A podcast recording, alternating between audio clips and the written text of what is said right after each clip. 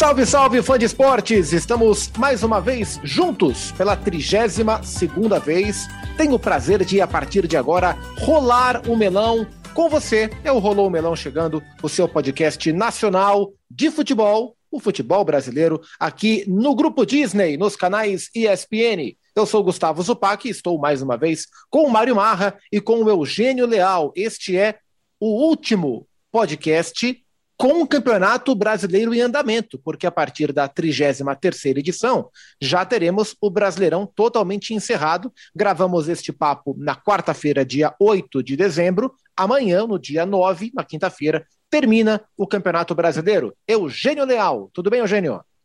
Tudo bem, termina o Campeonato Brasileiro, portanto, ainda temos uma pauta importante semana que vem, porque essa última rodada vai definir rebaixados, dois já estão rebaixados, outros dois serão rebaixados na última rodada. Vai definir ainda algumas vagas para Libertadores, portanto, e, e, semana que vem também já teremos definição de Copa do Brasil.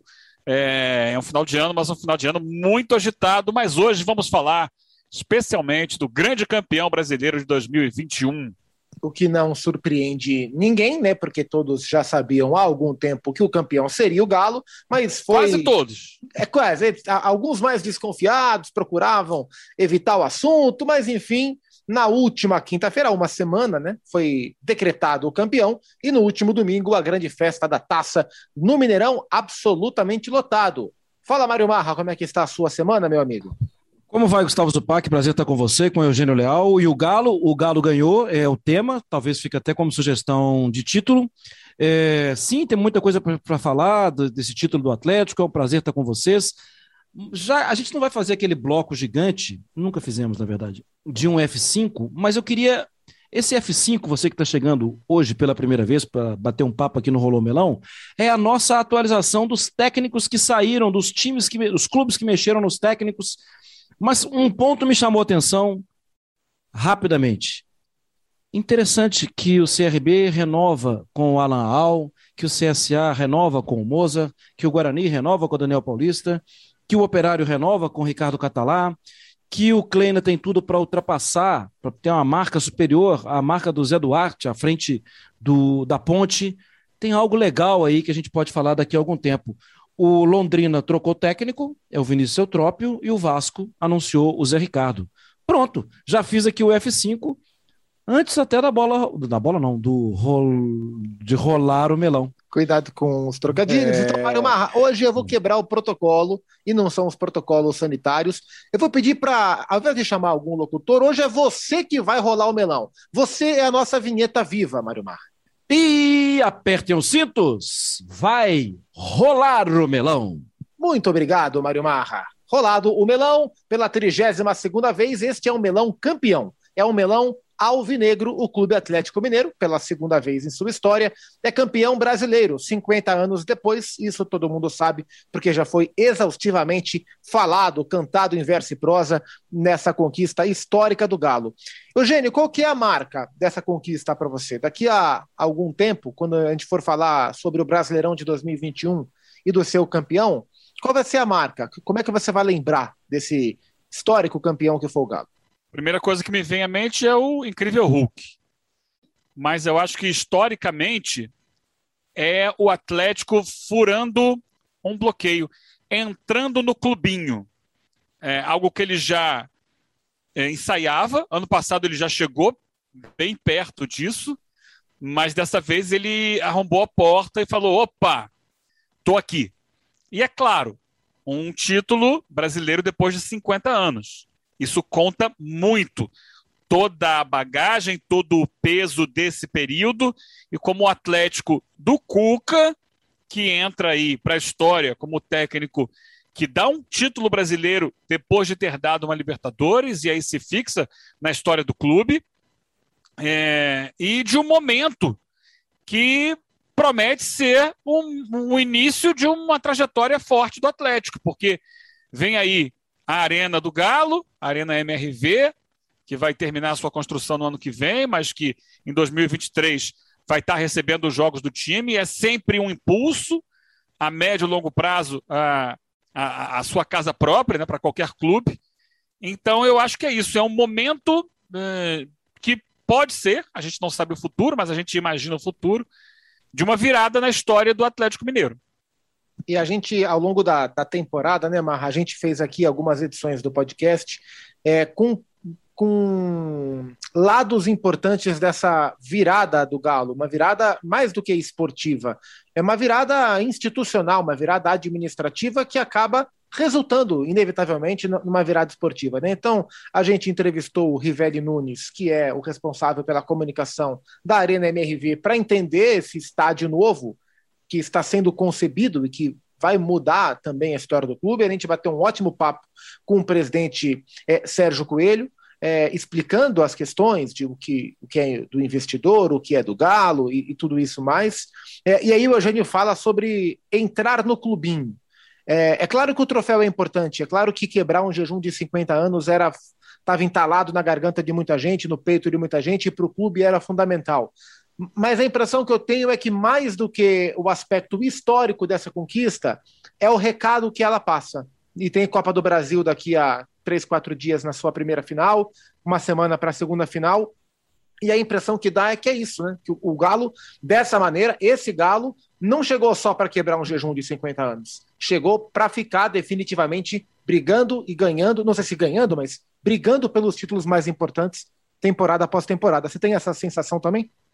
É, eu tenho essa sensação ainda que, assim, é, entenda que chegar já é um feito imenso, porque a gente está falando de Palmeiras e Flamengo como os grandes atores do futebol brasileiro já há algum tempo, né?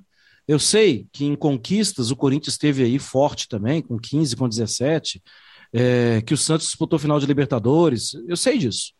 Mas é, chegar já era muito difícil aqueles que falam assim, ah, chegar até que é fácil, difícil é permanecer, o Atlético não passa hoje para a gente, né, Zupac, assim que, ah, vamos vender todo mundo, pronto, e acabou. Não, o Atlético tem contrato longo com seus jogadores, acho que pode perder algum jogador, acho normal que perca, porque o próprio Flamengo perdeu na temporada passada, e que é um clube que tem uma saúde financeira bem mais estável. É, o Palmeiras perdeu há alguns anos também, isso é normal que perca porque isso também dá vida, dá dinheiro para o clube, faz a bola, o melão, girar. É, mas a sensação que eu tenho é que o Atlético vai continuar disputando outros títulos importantes durante algum tempo. E a, a Arena tem tudo para ser bem utilizado. O Atlético estava fazendo campanha recentemente para chegar em 50 mil sócios torcedores. Mais recentemente, a gente vê que passou de 100 mil, que está em 110, buscando 120. Cara, assim, é, é, parece ser sustentável, sabe? Parece que é um negócio que vai que vai dar resultado. Sem contar, já falamos aqui para o nosso ouvinte algumas vezes, e acho que a gente vai ter uma audiência muito boa com a torcida do Atlético nesse, nesse podcast, que tem quatro apaixonados e milionários, alguns bilionários, que estão assim, não, estamos aqui. Uma cena muito forte foi ver o, o Rubens Menin tatuando, um senhor de idade tatuando lá o, o galo né, no, no, no braço. Esses caras não estão brincando de jogar dinheiro pro alto, né? Tá escrito na pele dele lá. Sabe? Então, eu, eu acho sim que o Atlético vai continuar disputando títulos grandes e vai continuar é, querendo ser ator principal ao lado de Flamengo e de Palmeiras. E é curioso, quando, quando começou né, é, esse aporte financeiro do, dos quatro R's, é, dos dois Menin, do Ricardo Guimarães, do, do Salvador também, é, era natural que fosse visto com desconfiança. E, é natural que ainda seja por muita gente, né? Porque a gente está acostumado claro. a, a, a, Acostumado não, mas a gente tá. A gente sempre espera que a administração seja mais orgânica por parte dos clubes. Mas eles têm tido a oportunidade de mostrar que é possível que isso seja menos prejudicial ao clube do que parecia. Né? Então, acho que nesse momento eles estão começando a, a conseguir mostrar mais o aspecto positivo do que está acontecendo do que eventuais aspectos negativos, né, Mário? Sim, o, Rafael Menin, ele falou recentemente com o pessoal do Fala Galo, e ele fala, não, o objetivo é que o clube ande com as pernas dele mesmo. Isso não é algo que, é, assim, isso é um objetivo, isso não é algo escondido. E hoje o Atlético tem dificuldade para andar. Então, assim, mas é, tá andando para frente, não está parado no tempo, vendo as contas chegarem, né? As contas estão chegando, mas está andando, está pagando, está se equilibrando. Acho que esse é um ponto bem legal de ser observado. Mas, ob obviamente, quando ele fala é preciso que o clube ande com as, com as próprias pernas, é porque ainda não anda. E tomara que ande, né? E tomara que essa seja uma realidade do futebol brasileiro, na verdade. É, e mais do que fazer o clube andar, uh, eles estão fazendo o clube correr, o clube saltar. E o Galo hoje é, saltou. É. Saltou lá para a primeira colocação. E eu fico, Eugênio, com a frase, não esqueço, e, e já, já falei no ar no Sport Center algumas vezes, da frase forte que o presidente Sérgio Coelho nos uh, ofereceu como parte da entrevista aqui no, no, Melão, de que se não fossem esses quatro caras, o Galo estaria na Série B, estaria hoje jogando a Série B com o Cruzeiro. Palavras do próprio presidente. Eugênio, você falou de Hulk, do incrível Hulk. É, é um cara que aos 35 anos conquista o seu primeiro campeonato brasileiro e botou o campeonato no bolso, né? fez o que quis do campeonato, dando gol, dando assistência, é, dando trombada, fazendo tudo o que ele poderia fazer e mais do que quase todos nós esperávamos que ele fosse capaz de fazer, né? Ah, com certeza. Do que eu, sim. Eu não esperava tanto e me surpreendeu e me mostrou ali uma, uma capacidade né, acima do que a gente conhecia. Você disse, é o primeiro campeonato brasileiro que ele, que ele conquista, né? ele não tinha disputado outro né, de forma completa. Então ele chegou, viu e venceu. É, é claro que, e até por isso, por ele ter feito uma carreira toda no exterior, ou a maior parte dela, ele inclusive lembrou, né, do início dele pela vitória, quando o Atlético venceu o Bahia no jogo do título lá em Salvador, mas é, a gente viu o Hulk jogando na seleção brasileira, na maior parte das vezes, uma época do Porto, em que ele tinha uma jogada muito característica, né, que era trazer para o meio e bater de fora da área, um canhão que ele tem no pé esquerdo. Eu tinha visto alguma coisa dele mais recentemente na China, e já mostrando algumas qualidades que foram mais acentuadas agora perto do Atlético. Só que eu considerava o futebol chinês um futebol é, mais permissivo no aspecto da, da, marcação, e aí que ele, diante disso, conseguia né, fazer algo mais e eu não tinha certeza de que ele poderia mostrar isso também aqui no Brasil. E mostrou, mostrou leitura de jogo, mostrou habilidade para o um contra um, e, e, também aquilo que a gente já conhecia dele, uma, uma finalização muito forte, não só forte, como em alguns momentos colocada com muita categoria, né, batendo na bola como se fosse, né, como se estivesse arremessando uma bola na, na cesta do basquete. Ele colocava assim de um lado interno do pé com muita qualidade. É, e, acima de tudo, né, de um profissionalismo imenso, de uma dedicação muito grande, porque muitas vezes o jogador dessa idade, que já está rico, ele já está rico, ele volta para o Brasil, é, até já ouvi essa expressão algumas vezes partindo da, da própria boca de jogadores, assim, ah, vou lá para roubar um pouquinho, entre aspas, né? Assim, ah, acabou minha carreira, mas eu vou voltar para o Brasil e lá eu engano um pouquinho, ganho mais uns dois, três anos de salário, bom salário, e aí encerro a carreira. Não é o caso do Hulk, de jeito nenhum. Ele não está roubando ninguém, não. Ele veio aqui para se doar, para correr. Ele abraçou a causa do Atlético e eu acho que ele merecidamente é, é a grande figura desse, desse momento, né? É, é, é, a grande, o grande protagonista desse título, que tem outros grandes coadjuvantes, mas ele é o primeiro nome que vem à mente, acho que de todo mundo. Sem dúvida. E estava aqui olhando os números do Hulk, Mário, e claro que chama a atenção o número elevado de jogos, 66 jogos na temporada. Em nenhuma outra temporada da sua carreira, o Hulk sequer passou dos 50 jogos. Ó, a, a, minto. 59. No, é, no Porto, ele, em temporada 10-11, ele fez 53 jogos, né? Não, é... É, números da assessoria ah. que eu falei essa semana, 59. Talvez não tenham sido oficiais, é. esses outros seis. Sim. É, na temporada 10-11. Teve. Agora, Isso, 34 Porto. gols é muita coisa. Na mesma Muito. temporada, ele fez 36 pelo Porto, é, então é próximo ao recorde dele. E 13 assistências. Também não é o recorde, mas é muita coisa. É, e até pela questão da idade, é, imaginava-se, ou eu imaginava também, o Hulk tentando participar mais da definição dos lances do que da construção dos lances. E com 13 assistências, ele também fez a diferença em momentos bem complicados. Acho que o, o mais, a assistência mais importante, pelo menos para mim, foi para o Keno no jogo contra o Inter, logo depois da eliminação para o Palmeiras. Era um jogo é, animicamente importantíssimo para o Galo e, e uma das marcas desse Galo foi mostrar nos momentos, pequenos momentos, né, mas de desconfiança, após uma eliminação para o Palmeiras, após uma derrota para o Flamengo, enfim, é, como o time reagiu bem e reagiu bem contra o Inter com a assistência do Hulk. Você esteve com o Hulk na segunda-feira, né, Mário, na entrevista que você fez Sim. com o Vinícius Nicoletti. É, como é que foi? É, é, o que, que você sentiu dele, além das, das respostas? O que, é que você viu do, do Givanildo, que indiscutivelmente é o grande nome desse Campeonato Brasileiro? Muito boa pergunta, Zupac, porque além da entrevista que foi ao ar, ao vivo, eu ainda gravei uma 25, meia hora, 25 minutos, meia hora de um bate-papo que vai para um especial que a ESPN está fazendo, né?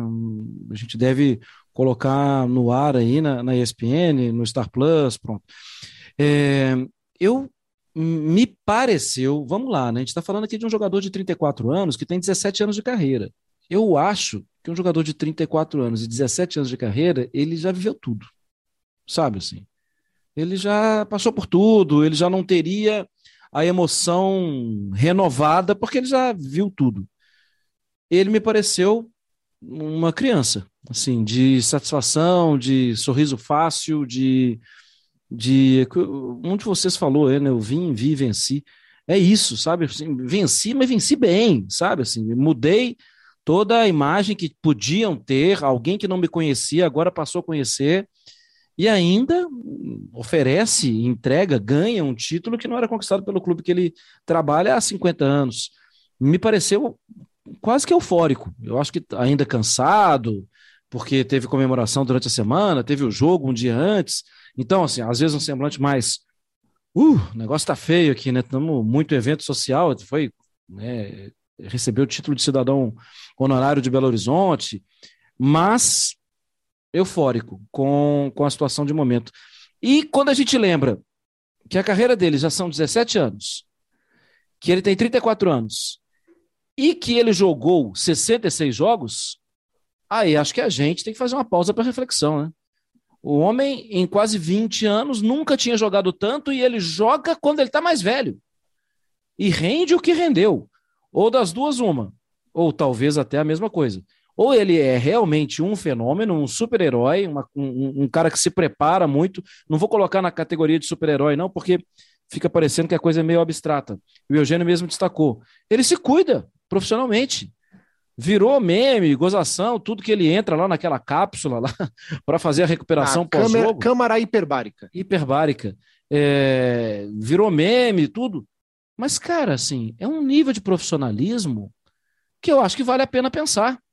Assim, ele só se mantém do jeito que está e, e, jogando 66 jogos na temporada porque ele prioriza o trabalho dele, prioriza assim, o corpo dele é minha ferramenta de trabalho. É, se aqui o meu microfone não tiver legal, vou ter que comprar um outro. Se o meu computador não tiver legal, vou ter que comprar um outro. O Hulk, ele tem o corpo dele. Não dá para ele comprar um outro corpo. Então, o que, que ele faz? Ele se prepara, ele se cuida. Eu acho isso muito, muito legal. É, eu fico aqui pensando se a gente tivesse um calendário melhor, ou seja, se ele, se ele jogasse menos, qual mais ele poderia produzir ainda. Se ele já fez tudo que ele fez com um calendário sufocante, em que ele atuou sempre, né, ele ficou ausente pouquíssimas vezes, imagina com um calendário melhor, né? Com um calendário melhor, como por exemplo que ele já teve em outros momentos da carreira na Europa, mas na Europa ele não era tão melhor que os outros, né? Na Europa o nível é mais alto. Então imagina com, com o nível de futebol que se pratica aqui e que ele é capaz de ser superior com um calendário melhor, ele poderia fazer muito mais, né? E, ele poderia ter escolhido caminhos na carreira para ganhar dinheiro, mais, né? Ganhou muito dinheiro na vida, que bom, merecido.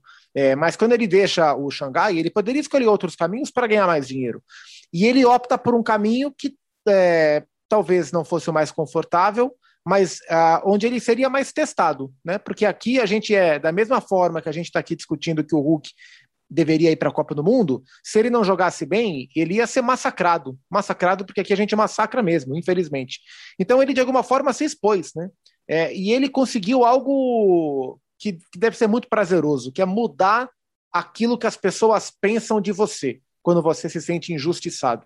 E ele é um cara que a vida inteira foi tratado como um, um, um jogador forte, que chuta forte, que tem a bunda grande, que era uma chacota, que não podia ter jogado uma Copa do Mundo, é, que na Olimpíada de 2012 É, foi o maior crime que o Mano Menezes cometeu, deixando o Lucas Moura no banco para o Hulk jogar. Então ele sempre foi visto mais de maneira pejorativa do que de uma maneira positiva, uh, por tudo que ele é capaz de fazer. E hoje ele conseguiu mudar a maneira que o país olha para ele. Eu acho isso muito forte, muito emblemático e é uma temporada de muito sucesso do Hulk. É também, Eugênio Leal, uma temporada de muito sucesso do Cuca. Diferentemente do Hulk, não é a primeira vez que o Cuca apronta, entre aspas, dessas no Brasil. Dos mais diferentes tipos de trabalho, nos mais diferentes níveis de time, ele consegue. Ele já salvou o Fluminense, ele já salvou o Goiás, ele já levou o Santos para uma final de Libertadores, já ganhou Libertadores e agora brasileiro com o Galo, já quebrou jejum de 22 anos sem título brasileiro do Palmeiras.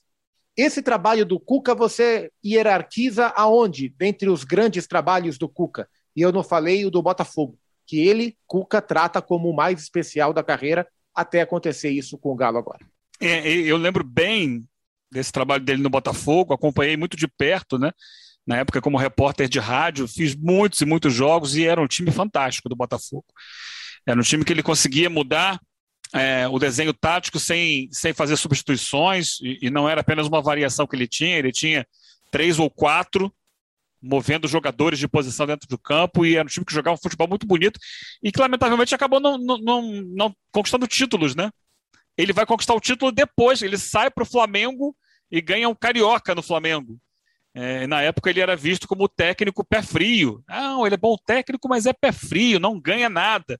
É, como se as pessoas já tivessem obrigação de sair ganhando tudo desde o início.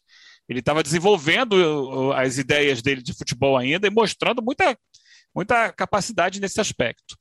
Mas esse, esse título de agora não me surpreende, assim, não, não dá para dizer que foi uma surpresa, porque a essa altura o Cuca já tinha superado essa questão toda de, de é, desconfiança sobre a capacidade dele de ganhar, ele já era campeão brasileiro, já tinha conquistado esse título pelo Palmeiras, já tinha sido campeão da Libertadores pelo próprio Atlético, né? É um cara que já tinha uma carreira estabelecida. Agora, eu, eu sempre vou lembrar disso, porque me chamou muito a atenção o, o dia que ele foi apresentado no Santos, ano passado. Era um Santos que estava no fundo do poço, tinha perdido o técnico, né, o, o, o português, né, o Jesualdo Ferreira, tinha sido demitido, e era aquela história: quem vai pegar o Santos? Quem vai assumir esse time que na época não podia contratar, tinha um elenco limitado, estava é, congelada né, a questão da, da contratação no, no, no, clube, e de repente veio o Cuca. Vamos lembrar que ele tinha deixado o Santos dois anos antes, em função de um problema de saúde né, no coração, e ele retoma o Santos e ele fala que estava retomando ali para reiniciar a carreira e, e, tinha aceitado um salário bem abaixo e que ia trabalhar com o que tinha em mãos. E ele leva esse título, esse time é uma final de Libertadores. Gente, o que é isso, né? Eu acho que o, o período afastado que ele ficou ajudou, ajudou ele a, a repensar, a rever, a estudar, a se reposicionar. E ele volta para o Santos. E quando ele leva o Santos à final de Libertadores, com um elenco bem limitado, redescobrindo atletas dentro do elenco, e ele chega para um Atlético com o potencial econômico do Atlético, era de se esperar que ele fosse fazer alguma coisa positiva, né? né? O, o sinal era esse. Apesar de um início claudicante, teve momentos de dificuldade, futebol a gente não via, mas ele foi construindo isso ao longo do ano. O time do Atlético que termina a temporada é bem diferente daquele que começou o Campeonato Brasileiro, primeira fase de Libertadores. E, e, e, é diferente não só nas peças, se a gente olhar a escalação, uma escalação diferente, mas principalmente no, na consistência de jogo. Né? O time foi ganhando isso. E, e, chegou nesse segundo semestre, a gente observava os jogos do Atlético e via que era muito difícil superar. Porque era um time que tinha muita qualidade do meio para frente, era muito forte no ataque, mas que tinha o tal do equilíbrio. Eu acho que eh, talvez tenha chegado a essa maturidade o Cuca. Porque, vamos lá, aquele Botafogo dele lá era um time conhecido pelo futebol vistoso e ofensivo, nem tanto pela capacidade defensiva. E, e esse Atlético é muito sólido defensivamente. É, e, aliás, eu acho que essa é a grande, é, a grande base da conquista do título. O Atlético é a defesa menos vazada, o time que sofreu menos finalizações no campeonato. É a partir daí que ele se faz grande para poder ganhar os jogos. Porque era muito difícil ganhar do Atlético. Aí você soma uma defesa sólida, um ataque que tem potencial com jogadores diferentes, jogadores que foram sendo é, modificados ao longo do ano. A gente tinha o Savarino, faz, o Savarino fazendo dupla com o Hulk. Aliás, no início do ano tinha ainda o Tardelli, né? Tardelli lá no Mineiro, ele chegou a participar, depois foi embora. Marrone. Marrone, é verdade. É, meninos da base que chegaram a, jogar. Mas depois ele foi formando o time, aí no primeiro momento que deu certo, Savarino e Hulk. Depois o Vargas entra, começa a, a beliscar um espaço e chega o Diego Costa e ocupa também o seu o, o, o, a, o, seu quinhão ali, né? Bem o seu quinhão dentro do time, e agora no final volta o cara que era o principal atacante do ano passado, o Keno, que ficou afastado um tempão por lesão, dificuldades físicas, e o Keno é decisivo na reta final de Campeonato Brasileiro, faz vários gols e cria jogadas decisivas. Então, assim, é, é, a capacidade do técnico também de entender essas peças que ele tem em mãos e de tirar o melhor delas no momento mais importante. Então, é, não me surpreende, mas acho que mostra uma maturidade do Cuca, acima de tudo. A gente comenta muito pouco hoje daquele Cuca que é um cara complicado, que tem um monte de superstição, que não pode dar marcha ré no ônibus. Olha, estou lembrando uma história que a gente ouvia até pouco tempo do Cuca. Esse ano ninguém falou disso, né? Que não pode dar marcha ré no ônibus, porque o futebol do time dele superou qualquer tipo de brincadeira extra, extra quatro linhas. É, e aí eu não sei se é o Cuca que de fato mudou, ou se o bom trabalho que ele fez dentro de campo é, ocultou essa característica. Eu sinceramente acho que ele mudou ou que ele conseguiu mudar nesse trabalho. Mas aí é interessante, né? Porque a gente está falando da consistência do Galo. É, e aí, Marra, é, é, uma, é um jeito diferente de construir uma campanha vitoriosa, né? Porque a gente viu os dois, os dois últimos títulos importantes do Atlético, a Libertadores 13 e a Copa do Brasil de 14, né? Com o Cuca em 13 com o Levir Cup em 14. Dois torneios onde o Galo venceu muito na base da emoção, da superação, da reversão de quadros, porque eram torneios eliminatórios e eram, e eram torneios em que muitas derrotas aconteceram. Então o Galo venceu na base do impossível, na base do eu acredito, na base da sua força. É diferente do que aconteceu agora. Um campeonato de 38 rodadas, é, onde o Galo foi consistente o tempo inteiro. É uma mostra de maturidade do time exatamente numa temporada onde a gente fala da maturidade no, do treinador, né? Uma maneira diferente que o Galo encontrou para contar sua história vencedora, Mário Marra. É, o Atlético já disputou outros campeonatos brasileiros com chance de ganhar, mas de pontos corridos é mais difícil, né, gente?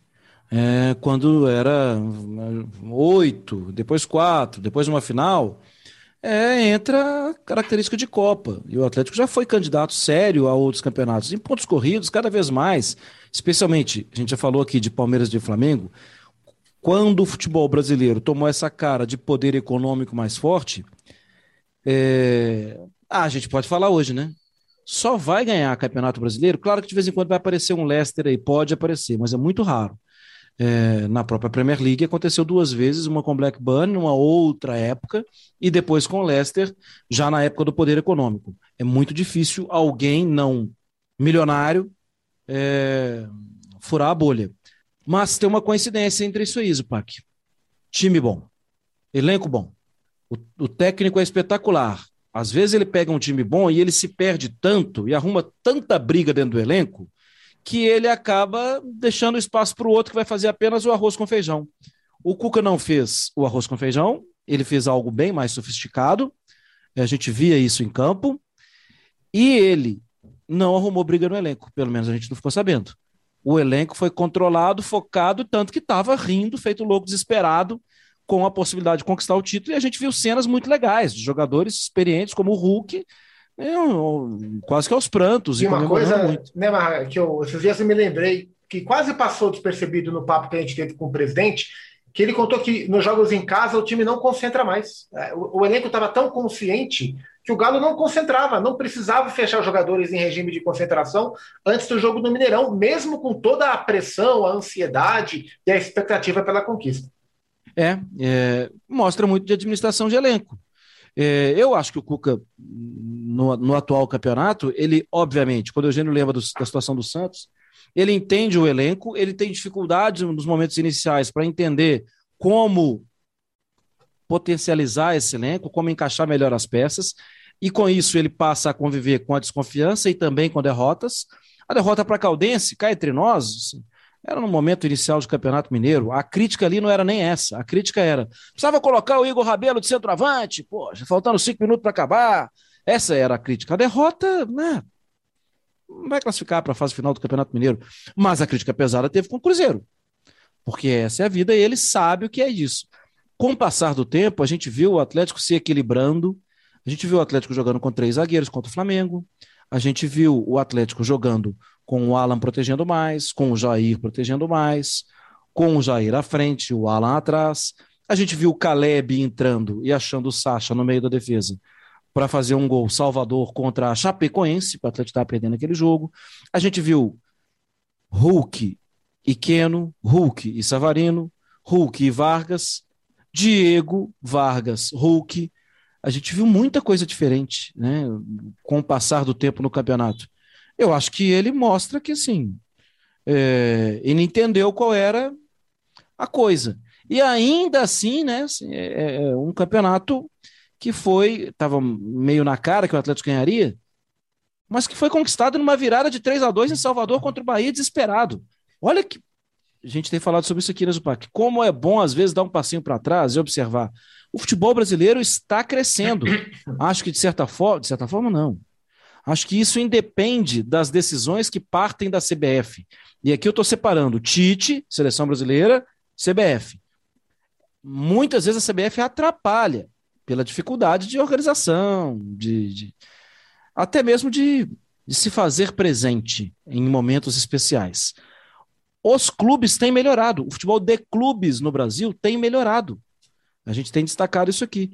E com toda a qualidade do elenco, com todo o técnico experiente, com tudo isso, foi arrancar uma virada contra o Bahia em Salvador. O que mostra a dificuldade que é o futebol brasileiro mesmo, ganhar o Campeonato Brasileiro. É exatamente isso, né? E aí um time que, que teve a sua marca de consistência o campeonato inteiro, tinha que arranjar um jeito galo de terminar a conquista, né? Então teve um drama, teve o sofrimento, teve a superação, teve a reversão contra o Bahia para dar um aspecto mais familiar numa conquista tão indiscutível e tão sólida como foi essa de 2021. Ô, Marra, eu continuo com você para falar sobre um outro tema que me chamou muito a atenção, que foi a, a narrativa ou a campanha que o Galo fez para os seus torcedores lembrarem em 2021 daquelas pessoas queridas e amadas que não puderam chegar até lá, né? As pessoas que morreram durante esse percurso de 50 anos sem outra conquista do brasileiro e que os torcedores gostariam que eles estivessem lá, para que vivessem tudo junto. É, geralmente alguém que viveu 71 e que não conseguiu chegar, ou que não viveu 71, mas que também não viveu 2021.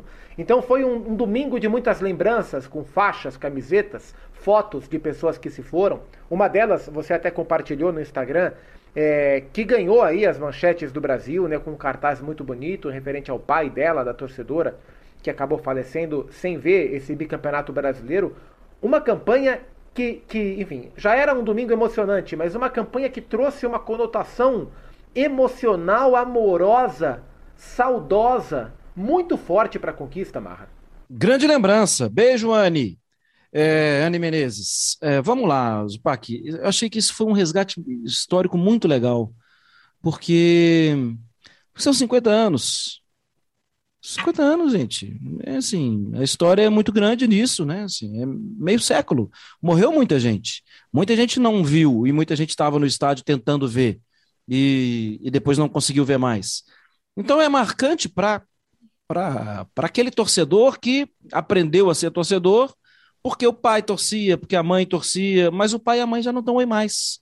Porque tinha uma referência e a referência já não está mais, aquele tio. Então, eu achei também que assim, isso poderia deixar passar, sabe? Isso poderia. Ah, não, vamos fazer a festa aqui e celebrar quem está aqui. Mas não, acho que teve sensibilidade. Como também, Zupac, teve muita sensibilidade a entrega do troféu. Muito, Há alguns anos, a gente tem visto o presidente do clube vai lá e levanta a taça. Cara, assim, é livre, ele pagou o salário, faz o que ele quiser. Agora, por uma questão de ética, quem conquistou, quem tirou a bola que estava entrando, quem fez o gol, quem deu o carrinho na lateral, quem quebrou a perna jogando, isso foram jogadores. Então, eles têm que levantar essa taça. Levante, presidente, lá na sala de troféu, ele vai lá e ergue a taça e tal. Mas o holofote naquele momento não é do presidente. O Atlético ofereceu, o capitão do, do dia era o Júnior Alonso. Ele foi o capitão da campanha.